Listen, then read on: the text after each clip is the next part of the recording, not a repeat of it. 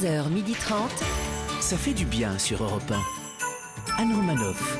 Bonjour à toutes et à tous, ça fait du bien d'être avec vous ce mercredi 30 décembre sur Europe 1 pour cette émission Best of.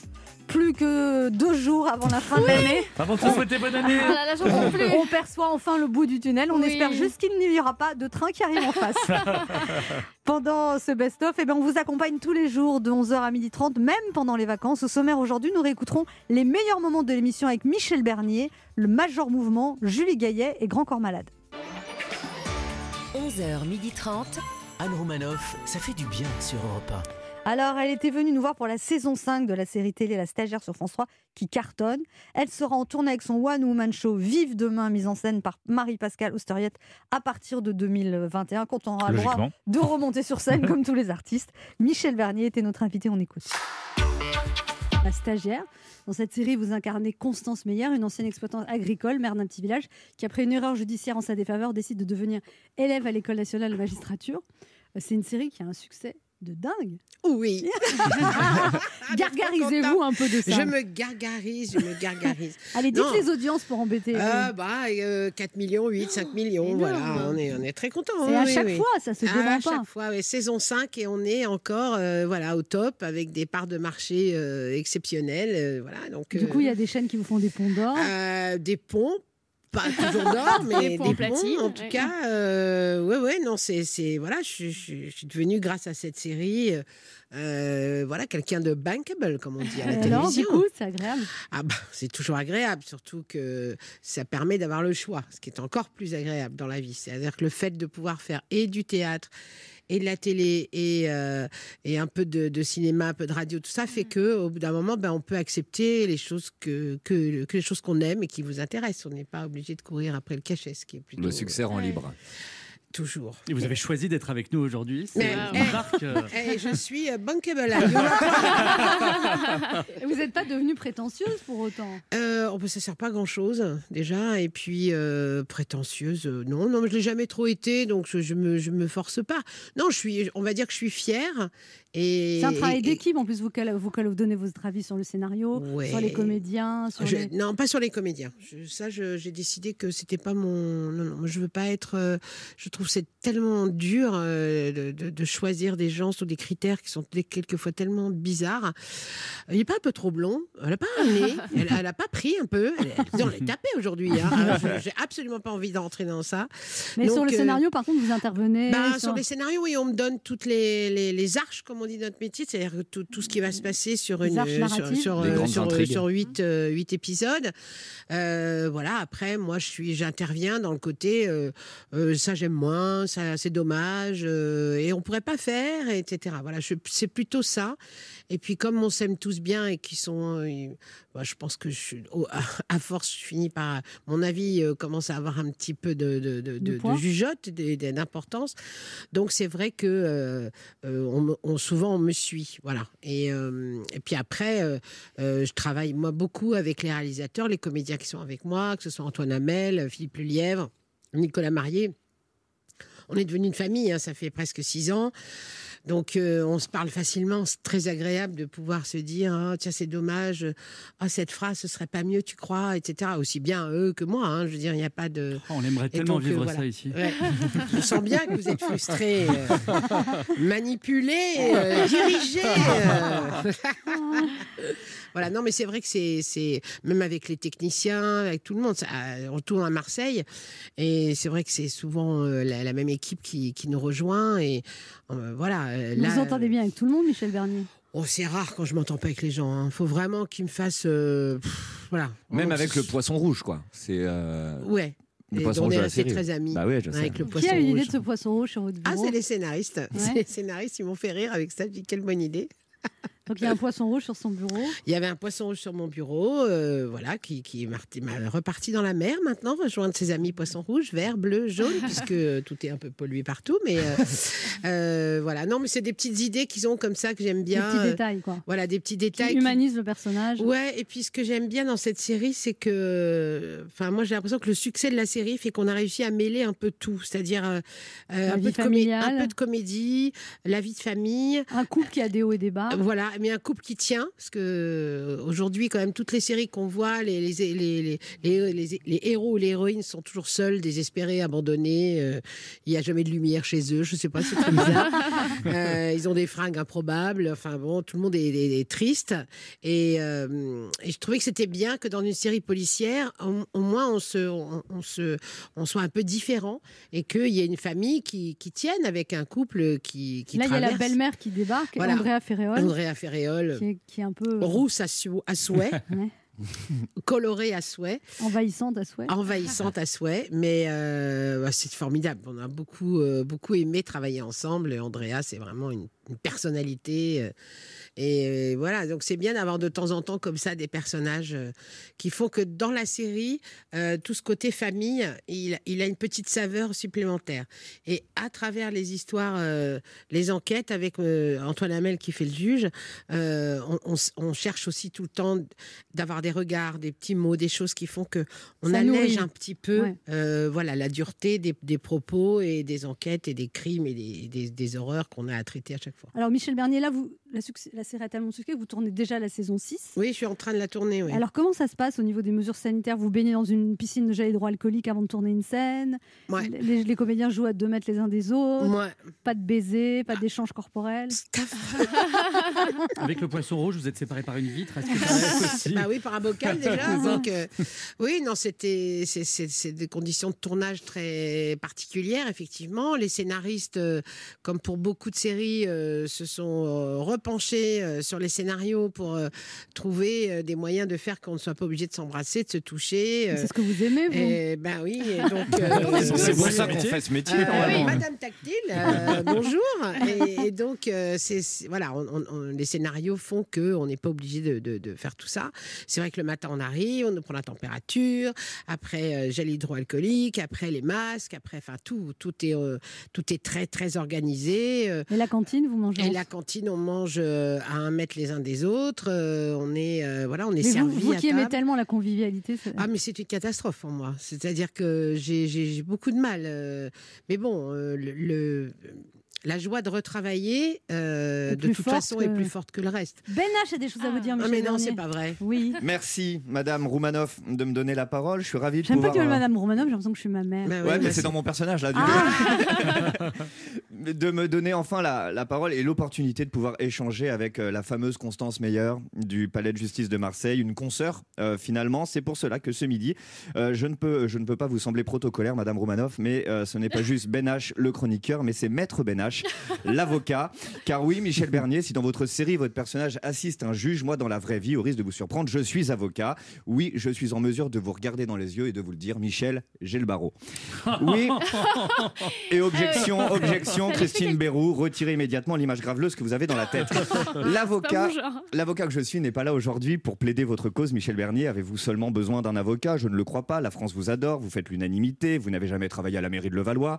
Et je le sais, combien même vous auriez besoin d'un avocat, 70 millions de Français se précipiteraient pour vous défendre. Vous êtes Michel Bernier. Non, si je suis là en tant que professionnel de la justice, c'est surtout parce que, au même titre que 5 millions de mes concitoyens, je n'ai pas pu m'empêcher de regarder votre série juridique, La Stagiaire. Et je suis désolé, Michel Bernier, mais j'ai relevé pas mal d'incohérences dans tout ça. Hein Euh, Déjà, qu'est-ce que je fous là bah, tout d'abord, vous êtes censé être stagiaire, Michel. hein, je suis désolé, mais depuis quand en France les stagiaires sont rémunérés et respectés hein, Pour eux, pas une seule fois je vous ai vu servir le café, faire des photocopies. Pas une seule fois j'ai vu votre supérieur vous mettre plus bactère avant de vous empêcher de partir du bureau. Demandez donc aux stagiaires de notre émission, il n'est pas traité pareil que vous, hein, Sacha Judasco Hein Tu confirme. confirmes T'es pas payé ici Pas Non, non. C'est même moi qui dois payer. Tu confirmes également qu'à aucun moment dans ton contrat, ça stipulait qu'il fallait nettoyer l'appartement d'Anne Romanoff une fois par semaine. Non. Bref, autre incohérence, c'est pas des moindres dans votre série, Michel Bernier, vous rendez justice aux victimes et vous punissez les coupables. Hein, c'est incohérent avec la vraie vie, ça, Michel Bernier. Je suis désolé. Si la stagiaire existait dans la vraie vie, Nicolas Sarkozy serait devant un juge d'instruction et pas sur le plateau de quotidien à confondre le mot singe et le mot nègre, hein, sous le regard aussi complaisant que malaisant de Yann Barthès. Non, cette série montre une justice idéale où le mal est condamné et où le bien triomphe. Une série à votre image, Michel Bernier, elle nous fait juste du bien. Car oui, vous faites du bien, Michel. Vous êtes solaire, souriante, positive, bienveillante et humaine. hein, et ce n'est pas de la fiction. Je ne vous connais pas personnellement, mais j'ai envie de vous aimer, Michel Bernier. Et objection, Anne Romanoff, non, toutes ces flatteries n'ont pas pour but de demander à Michel Bernier le numéro de sa fille. Non, je suis juste sincère. Et parce que je suis convaincu que cette histoire d'amour que vous avez avec les Français et qui dure depuis plus de 30 ans n'est pas prête de s'arrêter, j'ai simplement envie de conclure en vous disant, Michel Bernier, vive demain. Une réaction à cette déclaration d'amour? Bah, je fonds. Vous fondez? Je suis en, fond, en fonderie, En fond de- en fondage. Ah, on va se Tant que vous- retrouver dans la Dans la Meuse. Allez, Allez, allez, dans la allez. Meuse. Tant que vous vive de la Meuse On se retrouve dans un instant pour la suite de ce best-of pour écouter les meilleurs moments de notre émission avec Michel Bernier. J'adore Michel Bernier et je l'embrasse. Vous pouvez le refaire pour la suite Ouais, vous avez, vous avez- Voilà, vous êtes passé dans les cette émissions. émission avec Michel, Bernier. voilà, avec Yes. une voix grave. Anne Romanoff sur Europe Ça fait du bien de vous retrouver pour ce best-of du mercredi 30 décembre. J'espère que vous vous préparez bien pour le réveillon. Écoutez, ça sera mieux l'année prochaine. On sent dans votre voix que ça fait du bien, en tout cas. J'en suis convaincue. Mais en oui. attendant, on va écouter euh, les meilleurs moments de l'émission avec Ah. Michel Bernier. Christine Béraud a une question pour vous, euh, Oui. Michel Bernier. Michel, je suis très jalouse déjà de cette énergie que vous avez, mais je suis très jalouse de la complicité que vous avez avec votre fille Charlotte Gassio que j'adore, qui est tellement, je la suis sur Instagram, je suis assez fan. Et puis, et donc moi j'ai une petite fille de deux ans et demi qui veut pas que je joue au Playmobil avec elle déjà, donc ça commence très fort. Donc c'est pas grave. Commence tôt, hein Bah oui, j'y joue quand elle est pas là. Mais euh, moi je voudrais aussi avoir une belle relation avec ma fille. Donc comment? Qu'est-ce qu'on fait? Pourquoi? Euh, je sais pas. je sais, je sais pas, mais euh, peut-être que je j'essaye pas de jouer à ces jeux, peut-être. D'accord, ok, très bien. Tout simplement, d'accord. Ça veut dire qu'il faut que tu grandisses en fait. C'est Voilà. pas ta copine, tu es la maman. c'est vrai. voilà. C'est-à-dire qu'elles se disent pas, tiens, c'est moi qui vais élever ma mère. Ah d'accord. Vous l'avez déjà rencontré, sa fille, elle vous a parlé, je vois. Sacha Judasco, une question pour vous, Michel Oui, euh, la dernière fois qu'on s'est vu, Michel, je crois que c'est quand je suis venu vous voir au théâtre. Je précise que c'était avant le Covid. Et le lendemain, et c'est véridique ce que je raconte, vous m'avez envoyé un message qui disait mot pour mot Je ne t'ai pas assez embrassé hier soir. Alors, moi, j'ai deux questions. La première, c'est est-ce que vous pensez pas que c'est un peu dangereux d'envoyer ce genre de message à un être sensible comme moi Et la deuxième, c'est est-ce qu'on rattrapera notre retard après le Covid? Mais grave, grave. Non, mais je, je t'avais envoyé ça parce que, en fait, le jour où tu es venu, il y avait un, il y a un peu beaucoup de monde et que j'arrive, j'arrivais pas à, voilà, à distiller assez de temps pour les uns et les autres. Et je t'ai vu un tout petit peu alors que j'aurais aimé voilà, passer euh, C'était plus de pas temps avec toi. l'embrassade le sujet, c'était qu'elle t'avait pas accordé Se assez d'attention. c'est s'accuser, j'ai compris le message de- subliminal. voilà, mais je te- dès, dès que Covid euh, dégagé, On va euh, se- dans la Meuse, dans la. Meuse. Vous dites, Michel Bernier, que les hommes n'aiment pas tellement être avec des femmes célèbres. Ça les, ça les- Oh ben c'est euh, ouais, enfin je sais pas Anne, qu'est-ce que j'ai pensé? Ah voilà, non, je Bah, c'est pour ça, Anne. Voilà. Voilà, c'est parti. Voilà. Mais voilà. Même pas célèbre, hein, je vous rassure, hein, je vais rejoindre le groupe. hein, euh, on va créer un- ils aiment pas non plus le reste. Ils aiment, Ouais. En fait, je me demande ce qu'ils aiment, euh, à part les filles de 25 ans, j'arrive pas à savoir. Je voulais, je voulais- j'ai envie que vous la pétiez un peu, Michel Bernier. Ah, on, vous- et je vous, on vous a écrit un petit texte d'une fille qui se la pète avec les hommes. Vous voulez pas jouer ça? Juste, j'en peux plus là. Ah, j'en peux plus? J'en peux plus. C'est de plus en plus compliqué d'être un sex symbole. hein. ah non, mais quand je marche dans la rue, mais tout le monde me regarde. et puis, et puis, et puis tous ces messages que je reçois sur les réseaux sociaux, j'ai dû embaucher deux personnes qui se relaient nuit et jour pour pouvoir répondre. Un truc de malade. Vous savez, parfois, j'aimerais pour une seule journée, une seule, être à la place de Christine Béraud Merci. Plus avoir tous ces problèmes. Christine, je suis avec toi. Merci. Bravo. Ouais, vous le feriez bien. Oui, oui, oui, mais non, c'est du boulot. hein.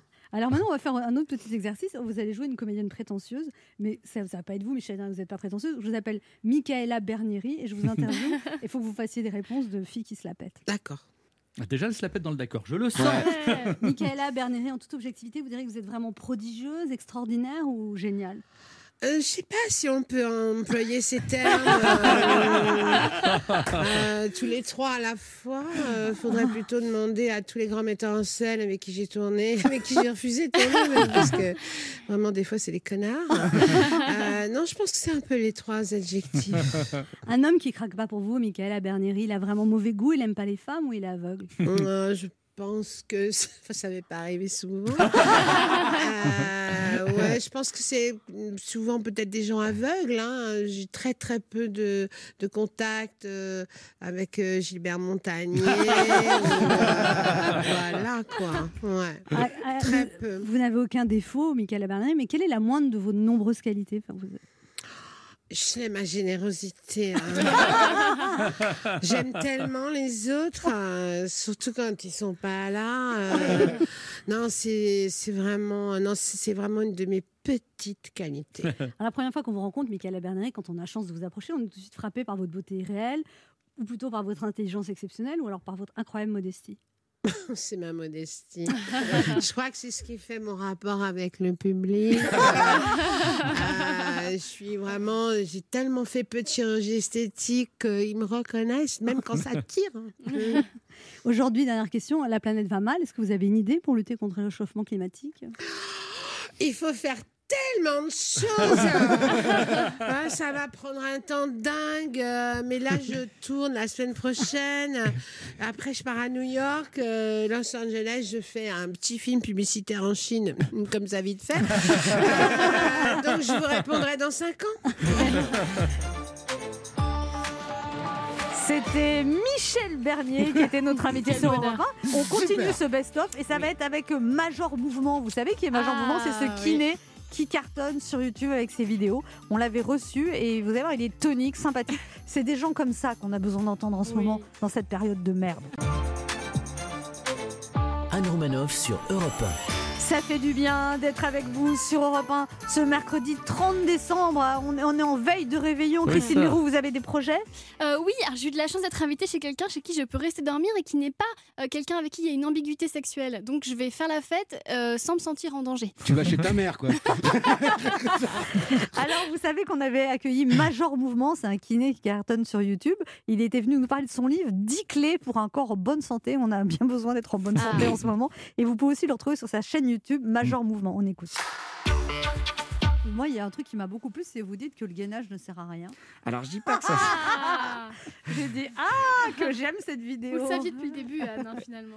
Alors euh, déjà c'est vous qui me l'aviez demandé, Anne. euh, Yann Grégoire, est-ce que vous pouvez faire une vidéo là-dessus? Alors je dis pas que ça sert à rien. Je dis que c'est pas euh, l'outil euh, phénoménal qu'on nous vend quand on nous parle de perte de poids, de gainage, de, de musculation du dos et des abdos. Je dis, c'est un outil, comme n'importe quel outil, son usage dépend de l'objectif. Si vous voulez perdre du poids, mieux vaut faire du squat que du gainage. Si vous voulez des abdos, mieux vaut faire du squat que du gainage. Si vous voulez muscler le dos, mieux vaut faire du squat que du Ah, gainage. le squat est mieux Ouais. partout alors. Ouais, à quoi glo- ça sert le, squat pour le dos? oui.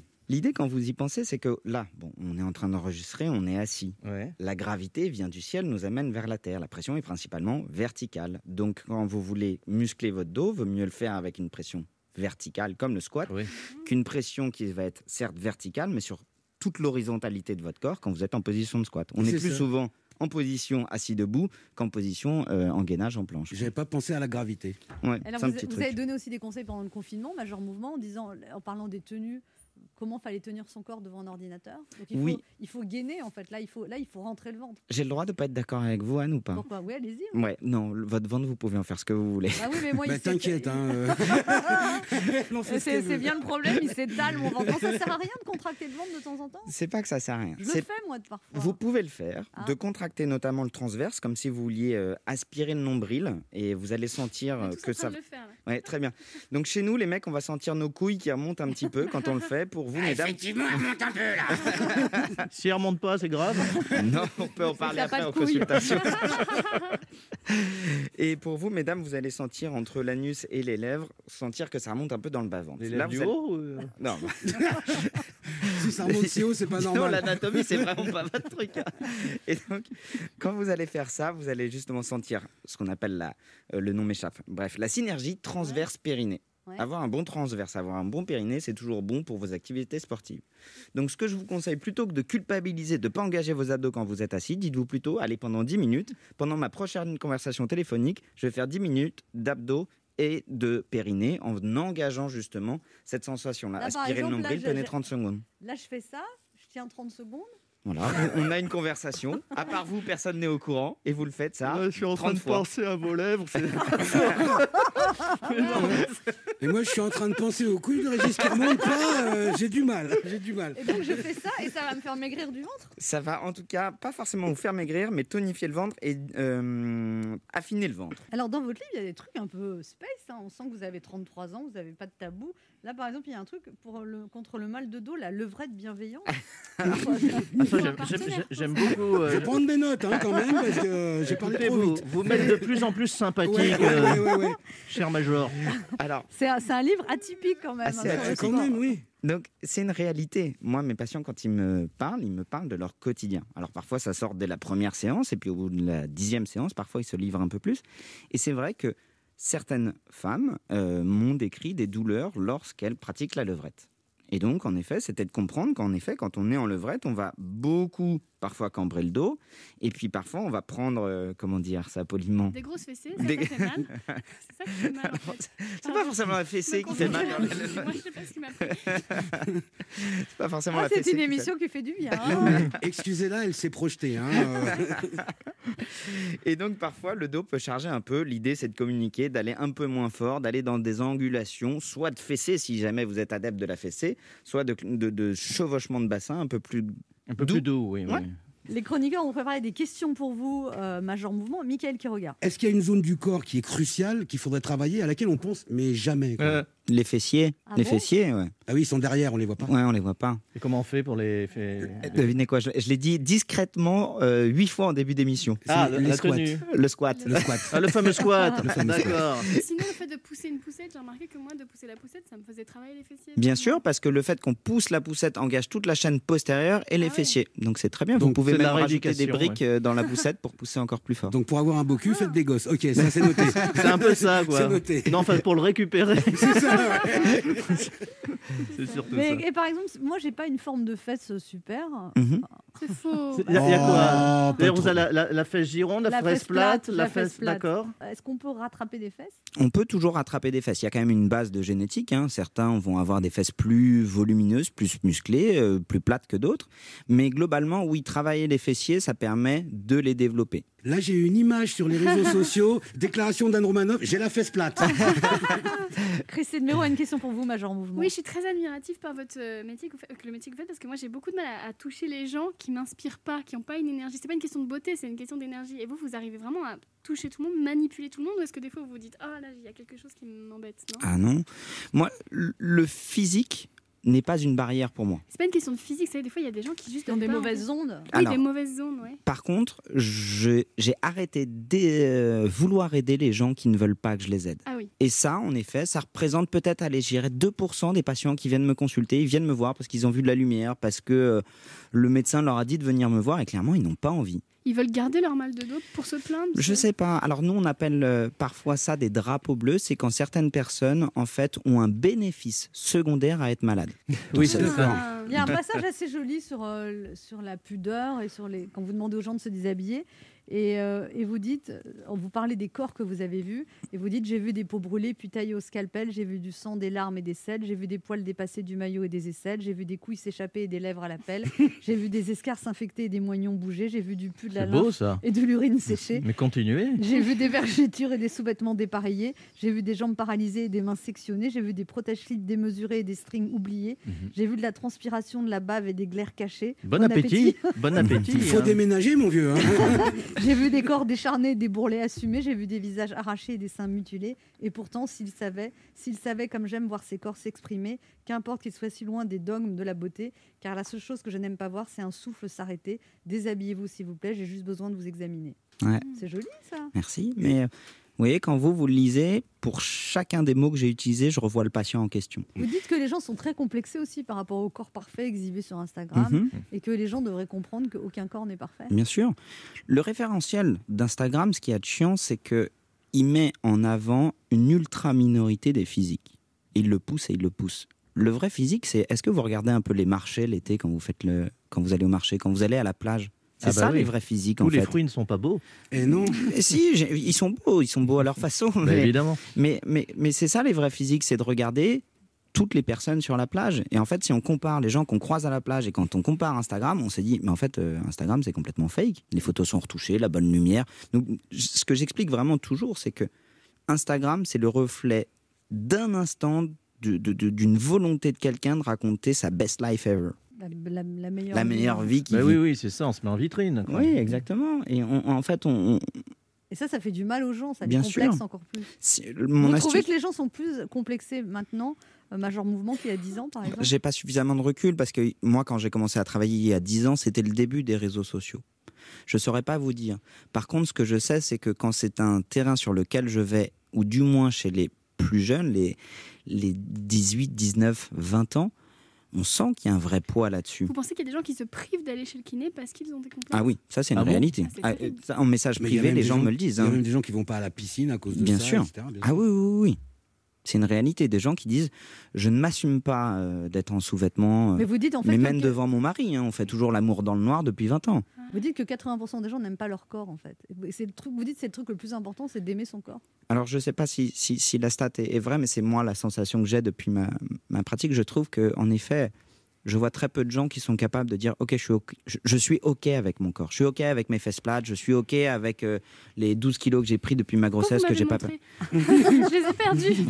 C'était un exemple, mais ce que, ce que je veux dire, c'est justement, je suis, je suis OK en fait. Je suis pas dans la culpabilité si quelqu'un me dit t'as pris 5 kilos. En fait, je m'en fous, j'ai de compte à rendre à personne si ce n'est à moi-même et encore. Et je trouve que on est extrêmement dur envers soi-même, on accorde extrêmement d'importance au regard des autres. Et, typiquement, ce que je veux dire, c'est que il y a des gens qui me disent je me sens jugé en permanence. Et je leur dis mais en permanence, en permanence, c'est-à-dire que dès que tu parles, quelqu'un va te couper la parole pour émettre un jugement sur ce que tu es en train de dire ou de faire Ou est-ce qu'on te l'a dit une fois et après c'est ta tête, ton cerveau qui a continué à se le répéter en boucle toute la journée Et là, il change de cabinet, il va chez le psy, le gars. Mais les- tous- tous les facteurs biopsychosociaux qu'on a souvent mis de côté, à la fois en tant que professionnel de santé, en disant ah, c'est bon, c'est dans votre tête, laissez-moi tranquille, aujourd'hui on se rend compte que ce sont ces mêmes facteurs qui chronicisent la douleur. Donc passer à côté en disant c'est des trucs de psy ou de la conversation de comptoir, c'est vraiment passer à côté du problème. Et donc l'idée que j'ai, c'est de pouvoir jouer sur tous ces tableaux-là en prenant compte de la vraie vie. Et dans le livre, c'est ce que j'explique en permanence. Je fais le parallèle, un exercice, un objectif. Régis Maillot qui bouge pas du tout, vous avez une question pour. euh, Oui, oui, oui, j'ai une question parce que déjà je trouve que vous avez beaucoup, vous avez le sens de l'humour parce qu'un kiné qui sort un bouquin aux éditions Marabout, je trouve ça très.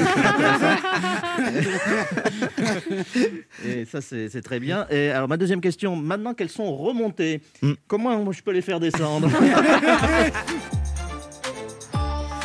Et ben voilà des conseils qu'on va essayer de mettre en pratique. Ah, je me sens mieux. Ouais, là, là, je me sens mieux déjà. Hein, L'année prochaine en tout cas. Voilà. On se retrouve dans un instant pour la suite de ce best-of et on va retrouver Julie Gaillet qui était venue nous parler du film Poli de Nicolas Vanier. Anne Romanoff sur Europe Ça fait du bien d'être avec vous sur Europe 1 ce 30 décembre. Hein, ça fait du bien. Grave. Oui. Michael Kirouga, vous avez des projets pour demain pour le réveillon? Euh, ouais, essayer de survivre jusqu'au premier de l'an.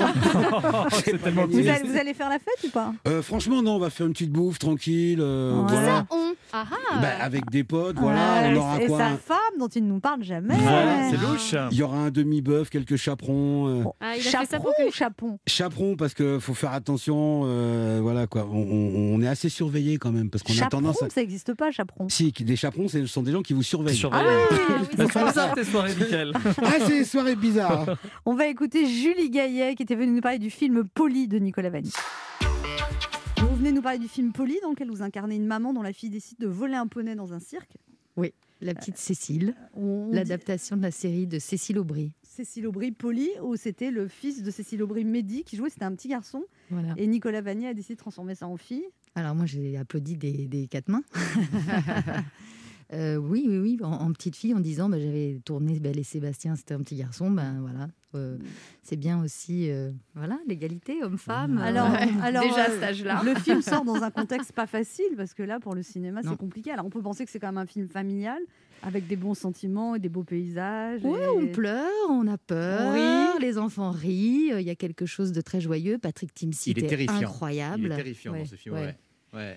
Et je, je l'adore quand il a ses rôles un peu. euh, bah là, comme il le dit, euh, il euh, maltraite et les animaux et les enfants. Tu vois, c'est un rôle merveilleux, non Julie? Donc, ça se passe dans les années 60, avant mai 68. Voilà, avant le MLF. Et vous, vous jouez euh, une femme divorcée euh, qui porte des pantalons, qui fume, qui est un peu moderne en fait, en avance sur son temps. un peu en avance et là aussi pas pas pour me déplaire, moi qui essaye de voilà, promouvoir un peu ces, ces valeurs auprès des jeunes, euh, sur les questions de se rendre compte que c'était il n'y a pas si longtemps qu'en fait le droit de vote des femmes est Mm, arrivé, c'est qu'elles vrai. ont le droit de conduire, qu'elles ont le droit d'avoir un compte en banque. De Et porter vous- un pantalon, parce que c'est pas si Et vieux vous, que ça. Vous qui Et avez deux frères, On parle de la mini-jupe, mais pas du pantalon, alors qu'en fait, Alors, c'est euh, Julie Gaillet, vous avez deux frères et très jeune, vous avez été sensibilisée aux, sensibilisée aux, aux inégalités hommes-femmes puisque vos, vos frères ne débarrassaient pas la table. Exactement. Un jour, euh, je sais pas, je te- mon petit frère devait avoir 13-14 ans. Il m'a dit Où est-ce qu'on met les cuillères en bois dans la cuisine Je dis Pardon T'as 14 ans, tu ne sais toujours pas où se rangent les cuillères en bois dans la cuisine Oui, sans sans s'en rendre compte d'ailleurs. On le fait de manière. euh, J'aidais ma mère, elle disait Julie, aide-moi à débarrasser le lave-vaisselle, et c'était complètement inconscient. Donc, comme quoi, on Et est. eux, ils euh, mettaient pas la table. probablement devait aider un petit peu, passer, mais on sent qu'on s'en rende compte vraiment. Je crois qu'on est toutes confrontées à cette espèce de. Ça, ça vous a énervé très vite? Bah, ça énervant dans une famille où en réalité il n'y a jamais eu ces questions-là. On était plutôt, mes parents étaient plutôt des, des mai 68 arts, donc euh, de se dire que malgré tout il y a encore des choses comme ça C'est ça le côté systémique. Systémique, exactement. Et vous qui avez deux fils, vous leur avez appris tous les travaux ménagers dès le plus jeune âge Ah ouais. C'est vrai. Alors ça, ils ont eu droit au stage de cuisine même. C'est Génial. Donc ils savent faire la cuisine. J'ai une copine qui est très très bonne cuisinière. J'ai dit, tu veux pas leur faire un stage? Donc elle avait prévu tout un petit planning pendant les vacances. Alors comment faire les œufs, comment faire les légumes, Ah, comment. génial. Et du coup, leurs copines sont super contentes. Voilà. On a même fait cours de massage. Ah, sympa. Oh, Pas mal. Ce sont des hommes prêts à l'emploi. Le bac majeur, vacciné, comme je leur ai dit, le permis de conduire. Et vous savez maintenant cuisiner, c'est bon. Allez hop, Dehors, du balai. Allez vous marier. vous avez 20-21, c'est bon. Ça vous est venu d'où ce goût pour aimer vraiment les femmes? Parce que depuis quelques années, vous vous investissez énormément pour les femmes, même dans le cinéma et tout ça. Oui, bah, peut-être de m'être rendu compte d'ailleurs que j'étais pas du tout dans cette compétition comme comédienne avec les autres comédiennes. J'ai jamais été euh, là-dedans, au contraire. Surtout dans un métier où Ah, quand Il on n'y a est. pas le euh, côté euh, garce, je sais, parce que c'est-. Moi, les comédiennes, surtout. Le... Alors, ça va, t'as un tournage, mais je suis contente, je suis contente pour toi. Ah non, mais ça c'est. Ah, faut que je te pré... ah, T'as un petit peu grossi. J'ai un masseur qui est extraordinaire, un coach qui vient. Elle tu te va bien cette coupe au carré Non, ce qui Là, est je pars sûr. aux États-Unis. Toi, t'as déjà tourné aux États-Unis? Ah, c'est dommage. non, ce qui est sûr, c'est qu'on est euh, sur 100 dans un cours de théâtre. Il y a quand même plutôt 80 ou 90 filles et plutôt 80 rôles d'hommes quand on ressort du cours Ah de ouais. théâtre et peu de rôles de femmes. Donc, il y a une compétition certes plus forte, mais en réalité, c'est des super actrices et j'ai toujours euh, voilà, Vous, défendu avez, les vous avez femmes. des amies comédiennes? Beaucoup, Ah ouais ouais, vraiment. Alors là, on parle de ce film Polly, qui est un très beau film de Nicolas Vanier, inspiré de la série de Cécile Aubray, avec François Cluzet, Julie Gaillet, Patrick Nipsit et une petite fille formidable qui s'appelle Elisa de Lambert. Il paraît que c'était un grand plaisir de tourner ce film dans des beaux paysages. Alors c'était mais merveilleux. Nicolas pour ça a une force. Enfin euh, tout, tout ce que vous allez voir en plus c'est vrai. Il n'y a pas d'effets spéciaux, de, Mm. de, de tablettes, de palettes graphiques ou de 3D comme les enfants. euh. Donc les enfants sont émerveillés. Mais moi j'ai alors au-delà de ça j'ai toujours aimé les- le rapport avec les chevaux, les poneys. Moi je faisais du poney quand j'étais petite donc j'adore ça. Et Mais en de plus, voir, euh, tourner, le fait que le film soit dans les années 60, ça, ça, ça dépayse encore plus aussi. Ah bah ça, c'est la magie du cinéma, de Mm. pouvoir s'habiller, euh, se préparer. euh, ça, c'était le jeu. euh, Comment s'est fait la connexion avec la jeune actrice qui joue votre film dans le film Julie Gaillet? Ben, au travers des poneys, et comme quoi il y a Ah ouais? on dit l'équithérapie, Ouais. hein, je crois, quand la, la thérapie au travers des chevaux, mais c'est vrai qu'Elisa, elle, elle n'avait jamais monté, euh, elle n'était pas du tout euh, Une cavalière cavalière, voilà. Et moi, oui, j'avais fait de la voltige et j'aimais ça, et je lui ai dit, bah, écoute, je vais venir te voir, on va essayer de... Parce qu'il fallait qu'elle... dev- enfin, que je sois vraiment sa nouvelle mère, voilà. Et vous la voyez toujours, cette petite fille? Et on se voit toujours, et je vois avec sa maman, alors on fait des photos, et, sa maman est très très fière. Et alors, euh, c'est pas évident de jouer avec un cheval, enfin un poney en l'occurrence, et il paraît qu'il avait son caractère, le poney. Ah ouais? Ah, je confirme. Il avait un- la grosse tête Il y avait un singe aussi dans le film. Il y avait un petit singe, il y avait il y a beaucoup d'animaux. Et le mais- poney n'était pas commode. et le poney n'était pas commode. Et le poney a un- m'a un peu écrasé le pied à un moment. Et le Aïe. sabot d'un poney, quand même, c'est. Ah ouais. Voilà, il était jeune, mais on peut le voir. Il est. euh, C'est plus compliqué de jouer avec un poney ou avec un gros acteur, une grosse actrice à, à grand, à gros ego Euh, égalité, je pense. Égalité, ouais. Dans les deux cas, on a du mal à contrôler. Quoi. C'est voilà. Vous dites aussi C'est ce- pas forcément simple. Vous dites ce film, Julie Gaillet, c'est un hommage à ma grand-mère parce qu'elle faisait partie de ces premières femmes divorcées qui ont vécu ça. Ouais, à 40 ans, 42 ans, elle a divorcé. Et à l'époque, vraiment montré du doigt. Ça se quoi. faisait pas du C'était tout. pas du tout. Et à l'époque, c'était euh, surtout des histoires de- de- d'indépendance financière. Elle avait pas, à l'époque, elle travaillait pas, donc elle s'est mise à être prof d'équitation puisqu'elle savait monter Ah. à cheval. Ah, donc il y a vraiment un lien avec vous. Voilà. C'est marrant parce que je l'ai dit à personne. Ah ouais Anne, vous arrivez à faire des. C'est une émission confession ici. Pendant longtemps, vous avez eu une voix aiguë, Julie Gaillet, ça vous énervait, vous rêviez d'avoir une voix grave et vous vous entraîniez à aller acheter du pain. à- Vous avez fait des recherches. euh, Vous vous entraîniez Du à... pain ou des clopes Non, vous Du entraîniez- pain, du pain. Et des clopes, Et comment, à comment vous faisiez pour acheter une baguette avec la voix grave? Ça donnait Je quoi? faisais bonjour, est-ce que je peux avoir une baguette, s'il vous plaît? Ah ouais, Fanny Ardant, quoi. ouais. Voilà. Et je- je- j'essayais d'avoir la voix de Jeanne Moreau. J'adorais Ah ouais. Jeanne Moreau, c'était mon idole. Ouais. Et, Bah, elle fumait euh, beaucoup pour Là, le vous coup. la faites bien la voix grave, Mm. mais vous la tenez pas quoi en fait, c'est ça Mais moi, si, je trouve que. tenir. Mais alors d'ailleurs, je, je- je- choisis ou je compose mes rôles par la voix. Mais ouais. Là, en ce moment, dans la série, je joue une série, j'ai pris une voix grave. Donc, euh, mon personnage, Hélène, elle parle comme ça. Ah. Mais il y a des films dans lesquels j'ai parlé. Il y a même un film où je parle comme ça. Donc, ça m'arrive Ah, vraiment. Moi j'aime bien votre voix grave, c'est joli, euh, c'est joli. Mais au naturel, je trouve qu'elle a des timbres assez, assez bas, quoi. Oui, mais plus jeune, j'a- j'a- j'avais tendance à faire Allô, oui, c'est Julie. Ah ouais, J'avais ouais. une petite voix. Oui, là, c'est moins bien. hein. Ouais, bien. Mais refaites la voix grave là, moi j'adore. Oui, bonjour, Anne. Comment allez-vous? Ah, tout de suite, ça... c'est ça que je devrais faire en Ah fait. ouais. Allez-y, faites-le. Hein. Fais-le, fais-le, Allez-y. fais-le. Bonjour, comment allez-vous? C'est Roger Anna Navarro.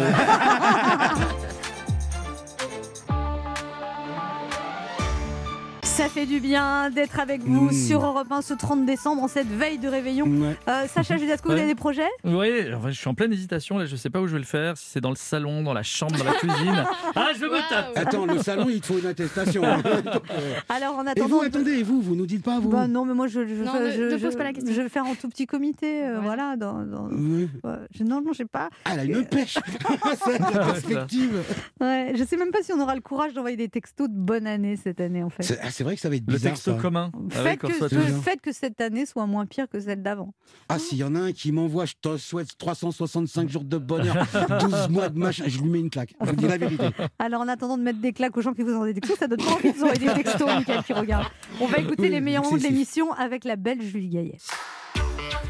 Alors vous avez tourné avec Agnès Varda en 95, Julie Gaillet, vous dites que ça a été vraiment fondateur pour vous, elle vous a appris euh, plein de choses, et notamment qu'on pouvait travailler, avoir des enfants. Travailler, avoir Ouais. des enfants, euh, être différente dans, dans l'autorité, euh, avoir des équipes paritaires, euh, avoir. euh, voilà. Non, Agnès, elle, est, elle, est, elle a été un modèle pour moi, un phare, sans, sans donner de leçons d'ailleurs, juste en étant et en faisant différemment. Alors il y a une chose originale chez vous, Julie Gaillet, c'est que vous êtes productrice, mais depuis assez longtemps, et en plus vous n'êtes pas productrice pour vous, comme beaucoup d'actrices américaines, souvent elles sont pour Reese Witherspoon. là. C'est bien prononcé. Ouais, ça, ça- ça, mais c'est Non, étonnant que vous c'est réussi surtout à le le petit là de la fin. Ouais, là. Non, mais par exemple, elles, elles sont, elles sont, il y a beaucoup de femmes aux États-Unis qui sont productrices, mais pour elles, c'est-à-dire qu'elles initient une série télé, elles ont le rôle principal, etc. Vous, pas du tout. Vous produisez des choses où vous jouez même pas dedans. Et euh, Bah des, ouais. des films d'auteurs avec des gens qui ont du mal à monter des films. Mais c'était oui et puis l'idée aussi qu'il n'y ait pas de confusion. Moi j'aime bien quand même euh, mettre euh, voilà quelques quelques règles de me dire si je produis c'est parce que j'aime l'auteur, le projet, le film que je veux défendre et pas parce que je veux jouer dedans. Et comme s'il n'y a pas de confusion. Non, mais c'est carrément le contraire. Vous, pas vous faites le contraire de ce que font les actrices américaines quand même.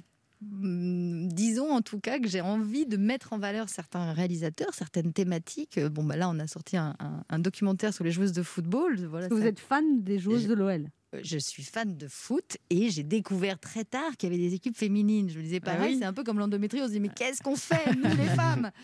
Alors qu'aujourd'hui ça change. Voilà. Donc, Et vous n'aimeriez pas, euh, avec votre parcours, parce que vous dites que quand vous êtes sur un tournage, dès le départ, vous vous intéressez à la technique, au projecteur, à, à Mm. tout l'entourage, vous n'aimeriez pas réaliser un film, Julie Gaillet?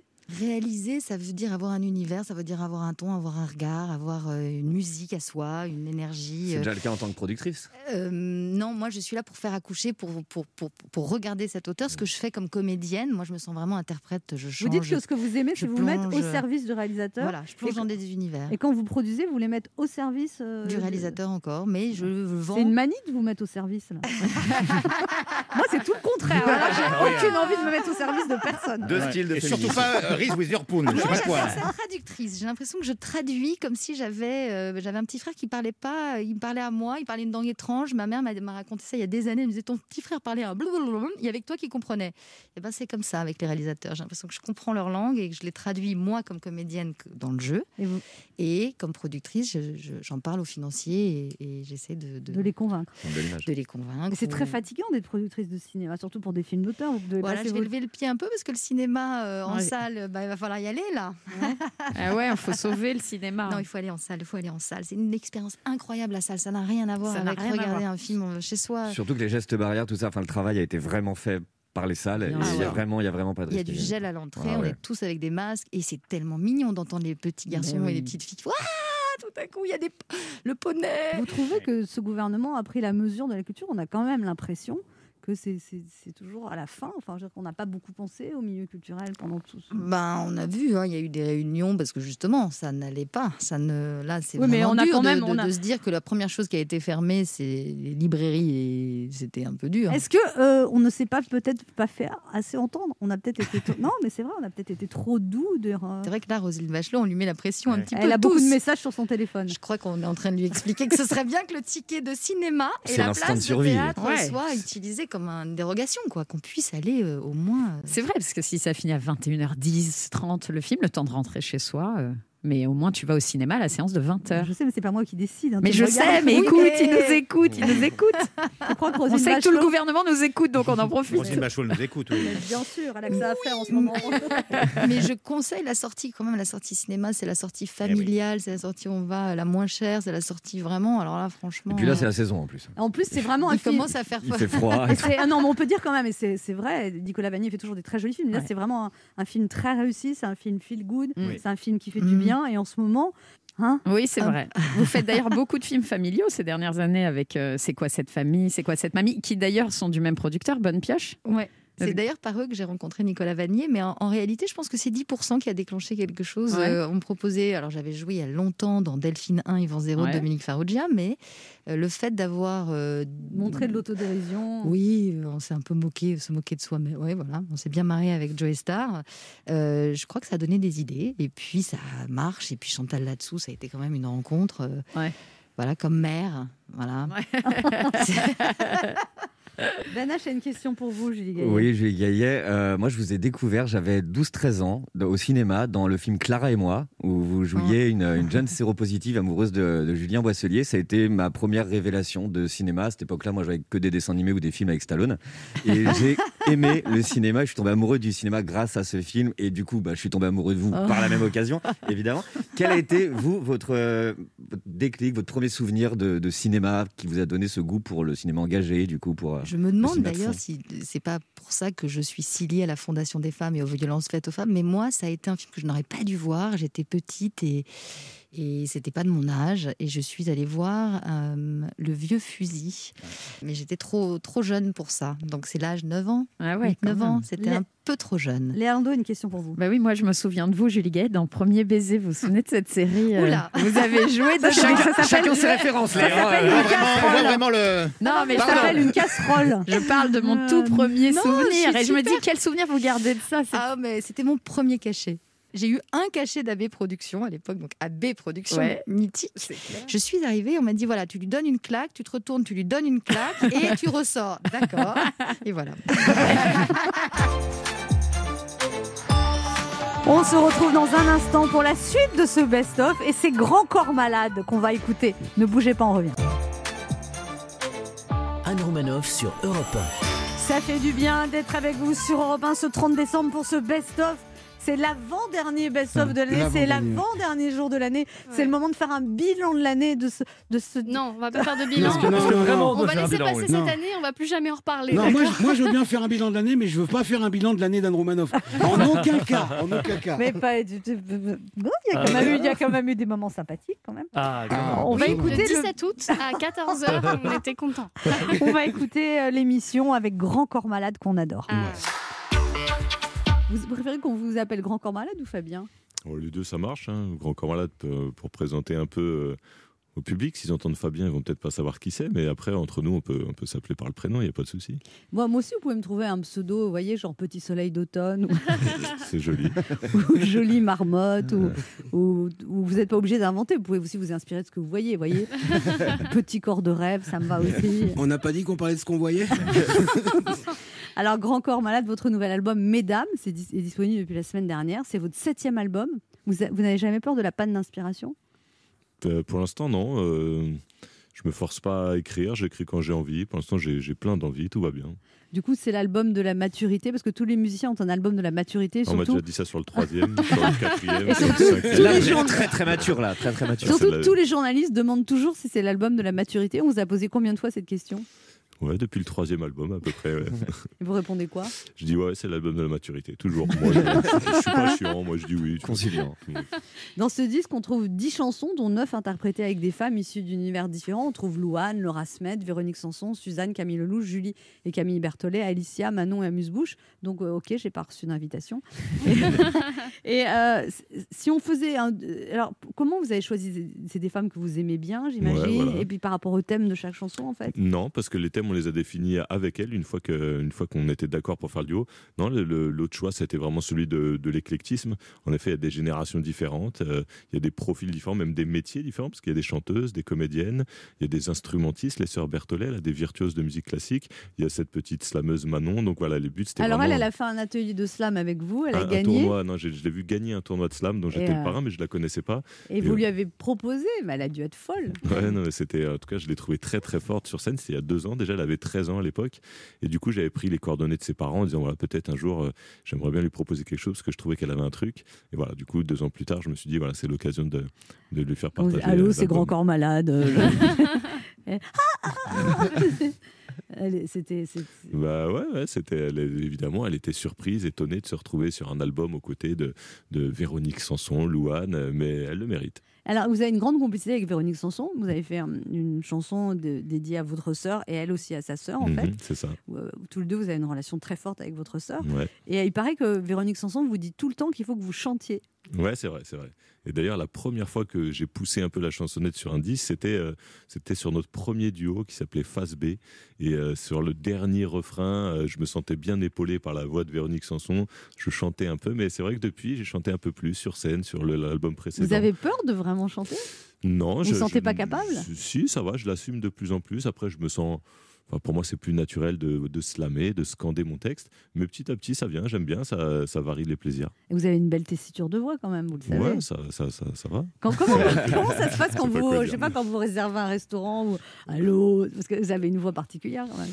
Ouais, non, bah, c'est vrai que les gens me reconnaissent euh, souvent par la voix ou même dans la rue. Des fois, il y a des gens qui se retournent et qui disent Ah, c'est à la voix que je vous ai reconnu.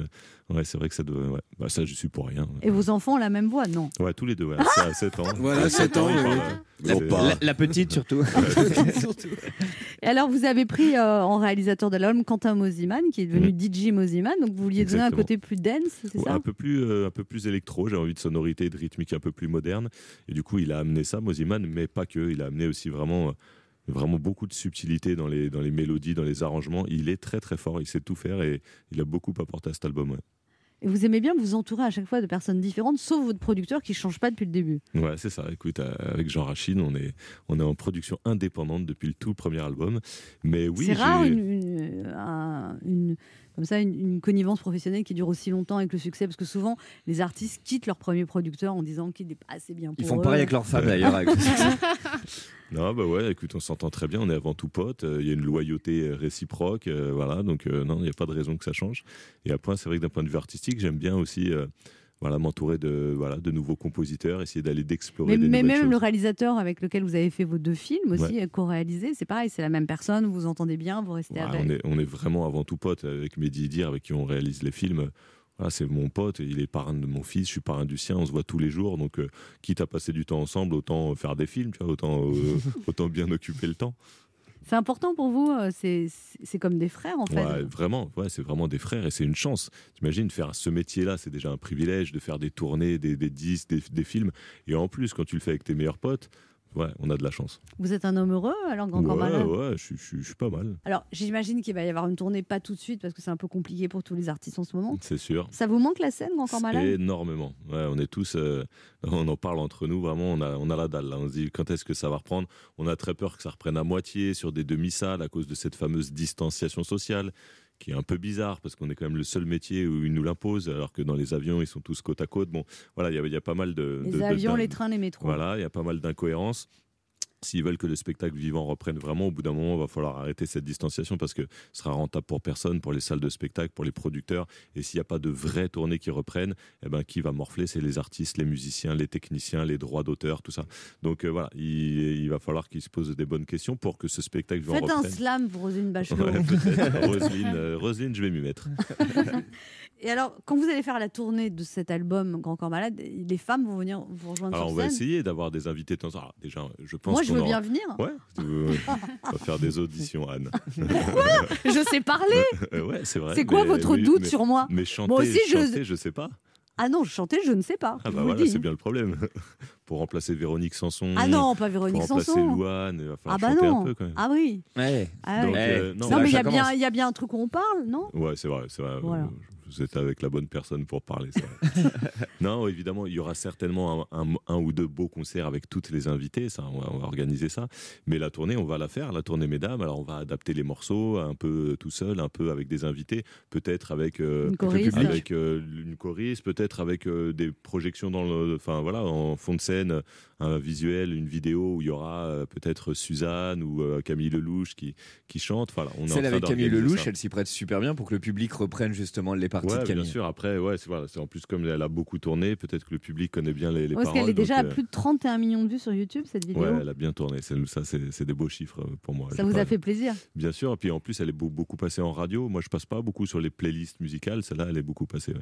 C'était une surprise pour vous de... Bah oui, euh, certains ont dit, on parlait d'un tube de l'été, alors que c'est une Ouais. valse. Forcément, c'est- c'est- on l'attendait pas beaucoup quand même. Et ça vous énerve de pas passer en radio quand encore malade Parce que vos salles sont pleines? Ouais, bah, il y, a- il y a- il y a les deux. À la fois, il y a une fierté de dire euh, on a vendu beaucoup d'albums, on a eu des beaux succès d'albums et de tournées sans vraiment le soutien des radios.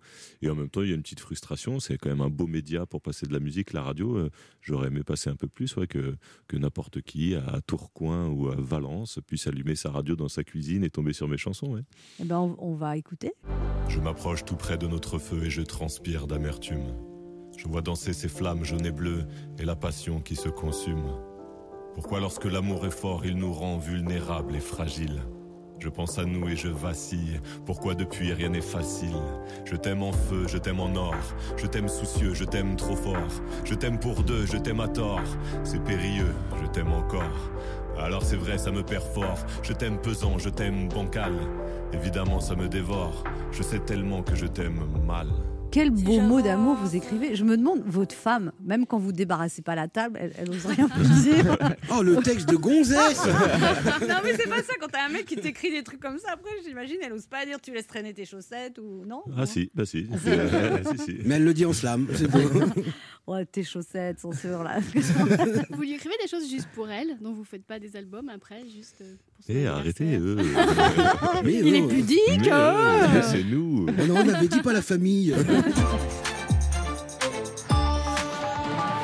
On se retrouve dans un instant pour la suite de ce best-of avec Grand Corps Malade. Euh, Grand Corps Malade était venu voir pour son nouvel album Mesdames. Et puis il aura une tournée des Zéniths à partir de l'automne 2021. Et surtout, il a fait cette très belle chanson qu'on va écouter tout à l'heure, Non Essentielle. Sur Europe Ça fait du bien d'être avec vous sur Europe 1 ce 30 décembre. Hein, ça fait du bien pour ce best-of. Oh là, oui. Oui, Oh ça, là. ça te fait du bien parce qu'on voit du monde en fait. Oui, puis- et puis c'est la première fois qu'on se casse pas la tête à savoir ce qu'on va faire le 31. C'est Et génial. surtout voir quelqu'un comme vous qui est pas déprimé du tout, c'est un kiff. Mais c'est parce que d'habitude, on, on pense toujours qu'on a des soirées géniales, on peut pas aller, alors que là, ben, souvent le 31, on se dit tout le monde s'amuse, sauf moi. Enfin, Ouais, moi, souvent, je me souvent, dis ça. ça. Et là, on se dit pas ça. On se dit, euh, ça va être. Voilà. c'est- Bah, moi, je sais pas, on me dit réveillon chez Anne Romanov, j'entends Romanov, j'entends exubérance russe, j'entends oui, champagne, caviar. euh, Oui, bah, tu rêves. Ouais, voilà. Alors, on écoute les meilleurs moments du best-of avec. Euh, Grand Corps Malade Voilà. Faites-le avec la votre voix, là. Euh, Vous allez écouter Grand Corps Malade. Oh là. J'adore. Même moi, ça m'a fait quelque chose. Ouais. T'as un petit frisson là. Un hein petit frisson. Donc vous parlez du confinement dans ce duo euh, avec. euh, Avec cette- la, la jeune Manon. On va y- on écoute. Tu parles de lien filial, bah justement, parlons-en. Avec mes fils, j'ai dû avaler pas mal de guronzans. Comme deux tigres en cage de 6 ans et 9 ans. Faut savoir innover, c'est souvent éprouvant. Pareil qu'on les a entendus de Moscou à Cayenne. Corde vocale suraiguë, très au-dessus de la moyenne. De ces deux fauves, je n'ai pas été seulement le dresseur. Parmi mille autres choses, j'ai même fait professeur. Et puis j'ai fait aussi coiffeur, animateur, cuistot, inventeur, conteur, un peu menteur. Nettoyeur et rangeur Tetris de frigo. Réparateur de jouets, spécialiste Ninjago. Obligé se supporter, de se réapprivoiser. Salon miné, c'est une guerre de tranchées. Chaque sœur voulait imposer sa volonté. Stratégie d'occupation après le petit déjeuner. Quand les parents imposent un cessez-le-feu, c'est une trêve fragile, on se regarde pas dans les yeux. Heureusement, à la fin, c'est la paix qui a triomphé. L'armistice est signé, juste à l'heure du dîner. Mais le programme n'est pas facile tous les jours. Drôle de sentiment quand tout se mélange. Un peu parent, un peu prof, dictateur sans humour. En une heure d'intervalle, leurs différents rôles s'échangent. Moi, je n'avais pas prévu de m'adapter à ça. L'amalgame parent-prof, c'est pas fait pour moi. Alors je me réfugie seule face aux écrans. Je m'oublie, je me perds dans mon emploi du temps. C'est vrai qu'elle a une super voix, cette Ouais, petite Manon. super voix, elle est là. C'est elle qui a écrit? Ouais, ouais, c'est elle qui a écrit sa partie. Elle écrit très bien. Et elle est arrivée là, toute, euh, toute frêle. Comme je l'avais vue sur scène deux ans avant, toute frêle, toute timide. Et puis quand elle se met au micro, d'un seul coup, euh, voilà, elle a une assurance, un flow. Et, elle est vos, forte. et vos fils, ils ont dit quoi de ce que vous racontez sur eux là, Les fauves. Ça les fait rire, ouais, ça les fait rire. Et alors, il y a aussi ce- ce- cette chanson pendant 24 heures avec la chanteuse Suzanne, Mhm. qui illustre parfaitement les tourments que peut vivre une femme au quotidien pendant 24 heures. Ouais, je me mets dans la peau d'une femme pendant 24 heures et elle d'un homme. Et à la fois, on essaye de, de dire des vrais trucs, de dénoncer deux, trois choses, et puis aussi de prendre un peu de recul et de, jouer, un- de se jouer un peu des, des clichés hommes-femmes. On écoute. 24 heures dans la peau d'une femme, je comprendrai la charge mentale. À 16h35 pile, j'arrêterai de travailler. Vu qu'après, quand t'es une femme, eh ben, t'es plus payé. Je sortirai en jupe quelques instants dans les transports pour comprendre l'essence même du hashtag balance ton port.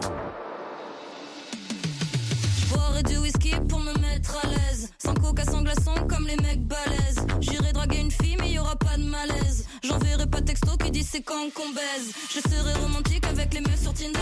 Pas de dick pic, des cœurs de toutes les couleurs. J'irai marcher la nuit, je prendrai pas de Uber. Si je croise un autre mec, plus besoin d'avoir peur. Mais je veux aussi kiffer, enfin leur vrai pouvoir. Critiquer les gens avec mes copines du matin au soir. Et dès qu'elles sont parties, les critiquer elles aussi. Fanny est vraiment chiante, Solène elle a grossi. Je veux découvrir enfin le singulier bonheur de réussir à faire un créneau en une demi-heure. Comprendre enfin la passion sincère, sans censure, de regarder sur internet pendant des heures des chaussures. Dis donc, c'est quoi cette histoire de créneau une demi-heure là et les chaussures euh, pendant J'ai fait une étude très précise, c'est une étude euh, scientifique. Il faut déconnecter un peu, comme justement, euh, je, je rends un hommage très, très sincère, mais très poussé aux femmes de temps en temps. C'est bien de, de faire un petit clin d'œil. Oui, mais du coup, la fille, elle est pas dans la caricature. Elle dit Ah, j'enverrai bah, vous avez pas cœurs. du tout, Non, pas du tout. Non, mais c'est c'est fou. Ça va que dans un seul sens, le sexisme. avec Écoutez la chanson jusqu'au bout, vous allez je vais voir, c'est l'écouter pas dans la caricature. Non, justement, le but c'était ça avec Suzanne. On s'est dit, ok, au début, on va faire On va un, déconstruire on les va faire clichés, un quoi. truc un peu premier degré, puis après, on va aller vraiment loin dans les Ah. clichés hommes-femmes. Donc, euh, non, et puis elle est très forte, Suzanne. Elle aussi, elle a écrit sa partie. Et euh, voilà, on a, on, a, on a fait un clip. D'ailleurs, allez voir le clip où justement je suis dans la peau de Suzanne et elle dans ma peau. Un clip très drôle. On Vous s'est êtes bien déguisée amusé à en faire ça. Vous allez voir, je, je dis rien. Alors vous avez des projets de films, Grand Corps Malade? Ouais, on va s'y mettre tranquillement. ouais, ouais, on va... Mais c'est un peu tôt pour, pour dire le sujet, parce que ça va être un, un gros dossier. va- Il paraît que c'est très différent de ce que vous avez, vous avez fait jusqu'ici. C'est Ouais, un biopic, ouais. c'est ça? Ouais, ah ouais, ouais, d'accord. Il y a déjà des, des fuites. ça va prendre un peu de temps, donc on en parlera un peu plus tard. il y, a, il y a ce titre, Mesdames. Mhm. Non, mais vous êtes sensible à la cause des femmes. ouais, je- bien sûr. Non, non, il y a venu un vrai truc euh, vraiment profondément sincère à la base. Ça fait très longtemps que, que toutes ces inégalités hommes-femmes euh, me, me, perturbent. Je trouve ça assez incroyable. Et du coup, euh, voilà, je me dis, tiens, quitte à faire un album de duo, artistiquement, je trouvais très intéressant de faire ça avec des femmes. Et en plus, du coup, bah, c'était l'occasion de les mettre à l'honneur et que ça ait du sens, quoi. Christine Béroux, on va la mettre à l'honneur parce qu'elle vous a préparé une chronique. Ah, Je sais pas, mais j'ai fait. Non, parce que non, c'est vrai, j'ai- remarqué quand, quand vous allez dans une émission de radio, systématiquement, on vous fait un slam. Et alors, euh, quand le slam est pas terrible, vous faites euh, bravo. Et quand le slam est bien, alors là, ça n'a rien à voir, vous faites euh, Bravo. Et du coup, moi je Il est bienveillant, Mais oui, oui, et moi je voulais vous surprendre et je me suis demandé c'est quoi euh, le contraire euh, d'un slam? Et c'est un truc qui, qui rime pas. Donc voici pour vous la chronique qui rime pas avec des effets que j'ai des jouets de ma fille. Euh, alors, euh, est-ce que dans votre dernier album ça, ça manquerait pas un Déjà- peu de déjà, maracas? bravo. Merci. Non, parce que je joue du maracas depuis 10 minutes, j'ai quand même un niveau. Donc dans votre prochain album, peut-être un duo, moi, vous, maracas? Je sais pas, je, je bon. vais réfléchir. Bienveillant, Non. mais pas fou non plus, quoi. Et pourtant, on a tellement de choses en commun parce que vous venez de la banlieue euh, nord-est de, de Paris. Et ben moi, presque pareil, je viens de la banlieue ouest de Paris, euh, la Bretagne. C'est dire vraiment. euh, alors, en vrai, je vous ai... non, mais je suis gênée parce que je vous écoute depuis 10 ans et je me sens pas du tout légitime pour vous parler parce que j'ai pas confiance en moi parce que mes parents m'ont jamais dit je t'aime. Euh, Dites-moi, ça fait nom indien, ambiance cowboy. Est-ce que votre dernier album ne manquerait pas un petit peu d'harmonica? Eh, c'est vrai. Hey C'est Alors vrai. moi aussi j'ai un indien, figurez-vous, parce que non c'est Anne, vous m'avez donné un très beau, un très joli nom indien. Ah bon? Mais oui, vous m'appelez tout le temps euh, Boba maintenant que t'es là. Et, euh, et ça, Christine Boba maintenant. que- bah, J'ai décroché, je suis trop loin. c'est la chronique du futur. Si, elle est trop loin cette chronique. On la comprendra dans 7 ans. J'en suis persuadée. Alors, Mais on la euh, finira dans deux déjà. Non, mais c'est très beau. Mesdames, ça s'adresse euh, bah, à nous, à moi, à Anne, à Benache. Et moi, j'ai pas l'habitude qu'on m'appelle mesdames. C'est marrant, moi, les hommes qui m'appellent euh, en général, ils m'appellent par le nom de votre album précédent qui était. Plan B. C'est comme ça qu'on m'appelle, oui, absolument. C'est fou, votre voix est l'exact contraire de la mienne. C'est incroyable. Alors, mesdames, euh, je l'ai écouté, c'est du grand art. Chaque chanson donne des frissons. Euh, comment vous faites pour trouver les mots justes quand, quand même, moi, j'arrive pas. En général, je trouve juste les mots qu'il faut pas. Euh, L'autre jour, je voulais dire à un garçon qu'il était mignon et je lui ai dit qu'il était impayable. Voilà, et je pense que c'est parce qu'il y a des moments comme des gens comme vous qui créent d'incroyables moments de poésie, qu'il y a des gens comme moi qui créent d'incroyables moments de, malaise. J'allais refaire de l'harmonica et, et des maracas, mais euh, je vais pas le faire. Euh, J'adore la vie. Et en vérité, si cette chronique rime peut-être à rien, mais quand même à quelque chose, parce qu'elle m'a permis de vous parler et de vous dire merci pour votre engagement féministe, votre engagement tout court et l'usage incroyable que vous faites de la langue française. Et pour ça, maintenant, je vais chercher mon accordéon pour vous dire. euh, Non, non, c'est pas voilà, la peine. Ok, tant pis. Voilà.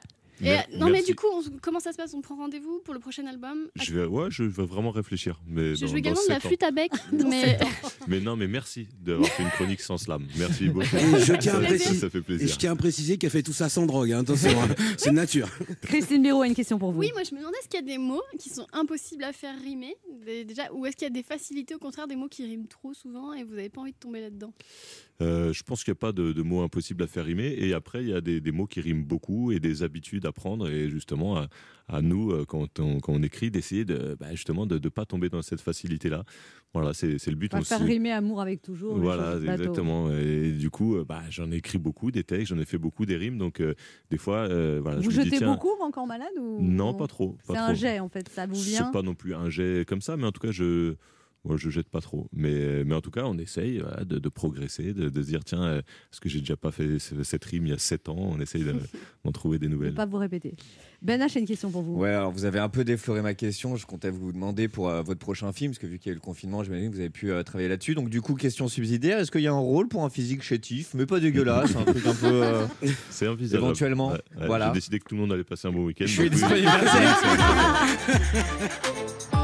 Déjà la fin de ce best-of. Oh On sera de retour dès demain Ah. à 11h sur Europe 1. Soyez prudents, n'allez pas dans des fêtes clandestines demain. Hein. Dans un instant, Europe Midi avec Patrick Cohen. Et nous, on se retrouve demain à 11h sur Europe 1 pour un nouveau best-of.